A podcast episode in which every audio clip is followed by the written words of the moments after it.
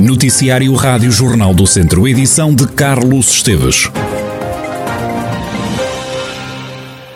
Distrito em alerta máximo de incêndio, à exceção de São Pedro do Sul, Oliveira de Frades, Vozela, Tondela e Santa Combadão, todos os conselhos estão no nível mais alto da escala de risco de incêndio esta sexta-feira. A Proteção Civil está em prontidão para enfrentar os fogos num fim de semana que promete ser quente na região. O comandante operacional distrital Miguel Ângelo David explica que na região os meios podem ser reposicionados por causa do elevado risco de incêndio positivo efetuado. É natural que venham a ocorrer pré-posicionamentos, sobretudo em zonas mais críticas, com a possibilidade de reduzir tempos em termos de movimentação eh, e alocação de meios.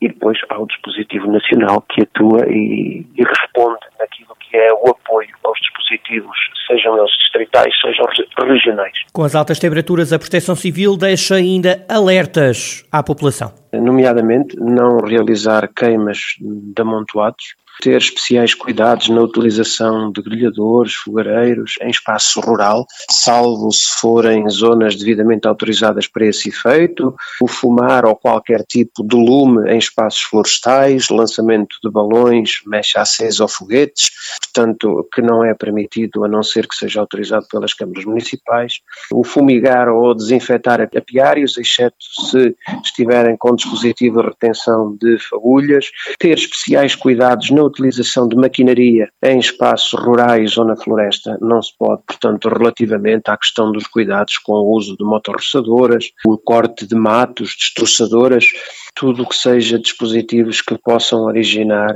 incêndio através de faísca, é preciso termos especiais cuidados agora durante o quadro meteorológico que vamos viver no próximo fim de semana. Ficam os conselhos da Proteção Civil. Como já percebemos, o calor veio para ficar e as autoridades de saúde pedem cuidados especiais para os próximos dias. O delegado de saúde Viseu, Mota Faria, aconselha as pessoas a protegerem-se do calor. O responsável pede que se beba muita água. A principal medida é sempre o reforço eh, da hidratação, ou seja, da ingestão de líquidos. E, se esse reforço é, é, toda a população deve ter esse cuidado, devemos ter eh, um cuidado eh, redobrado em termos daquelas pessoas que estão acamadas, especialmente os idosos, criar eh, com eles eh, eh, intervalos de oferta de líquidos, ou seja, muitas vezes a sensação de sede eh, não existe e é preciso haver uma, uma oferta contínua em, em intervalos regulares de, de líquidos aos idosos. E estamos a falar de água e sumos naturais sem açúcar. Mota Faria, delegado de saúde de Viseu, as autoridades de saúde recomendam o aumento da ingestão de água, como acabámos de ouvir, ou os sumos de fruta natural. Mota Faria aconselha as pessoas a fazerem refeições mais ricas em frutas e em legumes e a evitarem a exposição direta ao sol. Também haver tenham eh, em linha de conta o teor de água e, e também emendas sejam ricas em sais minerais. Estamos a falar com frutas, legumes, sopa, pão, ou seja, e, e várias refeições ao longo do dia. Depois também devemos ter cuidados em, todos nós, eh, na, evitar a exposição direta ao sol. E especialmente naquelas horas que todos conhecemos, entre as 11 e as 17 horas. Por sua vez, também é importante eh, procurar lugares frescos e por dia, se conseguirmos duas, três horas em lugares frescos, seria, seria importante. É ainda aconselhada a realização de refeições frias e leves, utilização de roupa larga que cubra a maior parte do corpo, chapéus e óculos de sol. As autoridades pedem também que se evite então a exposição direta ao sol, principalmente entre as 11 da manhã e as 5 da tarde, e evitar a realização de atividades que exijam grandes esforços físicos. Vítor Rodrigues vai abandonar o cargo de comandante distrital da Polícia de Segurança Pública, vai agora exercer funções na Embaixada de Portugal em Moçambique, já a partir do próximo dia 1 de setembro. Os últimos dados da pandemia da região dão conta de oito novos casos positivos confirmados em Sátão. Nas últimas horas, há ainda dois novos infectados em Penalva do Castelo. Numa fase em que as crianças entre os 12 e os 15 anos começam a ser chamadas para a vacinação contra a Covid-19, Rui Martins, da Confederação Nacional Independente dos Pais, defende que os pais devem vacinar os filhos. Eu pessoalmente tenho uma criança nessa idade e, portanto, eh, estou, por uma decisão racional, decidi que a minha filha deve ser vacinada.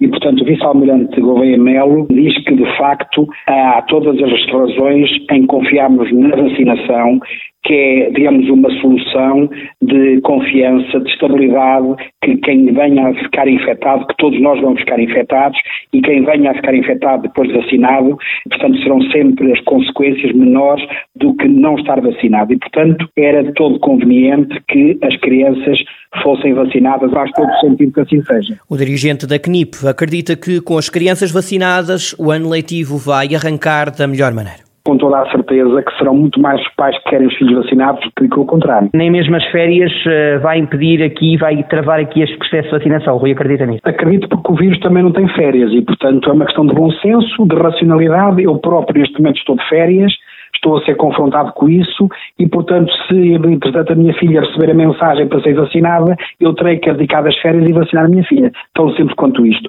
O esforço tem que ser de todos. Até para que o ano escolar, eh, já perspectivando essa reabertura, arranque da melhor maneira, não é? Exatamente, porque tomando a primeira dose, a segunda terá que ser passado um mês e, portanto, vai sempre implicar que ocorra a segunda dose já quase no arranque do ano letivo, entre 14 e 17 de setembro. E, portanto, há que antecipar o mais possível essa primeira vacina. Rui Martins, da Confederação Nacional Independente dos Pais, a defender a vacinação das crianças entre os 12 e os 15 anos. Viseu acolhe este ano a final da Volta a Portugal em bicicleta. O município investiu 200 mil euros para a caravana passar pela cidade, com o executivo em final de mandato. Ainda não é certo que Viseu receba a volta nos próximos anos. É uma matéria que caberá ao próximo elenco camarário, defende Conceição Azevedo, presidente da Câmara de Viseu. O nosso mandato termina em outubro, não é? Eh, e, portanto, eh, quem vier tomará as suas decisões, não podemos estar aqui a, to a tomar decisões nem a comprometermos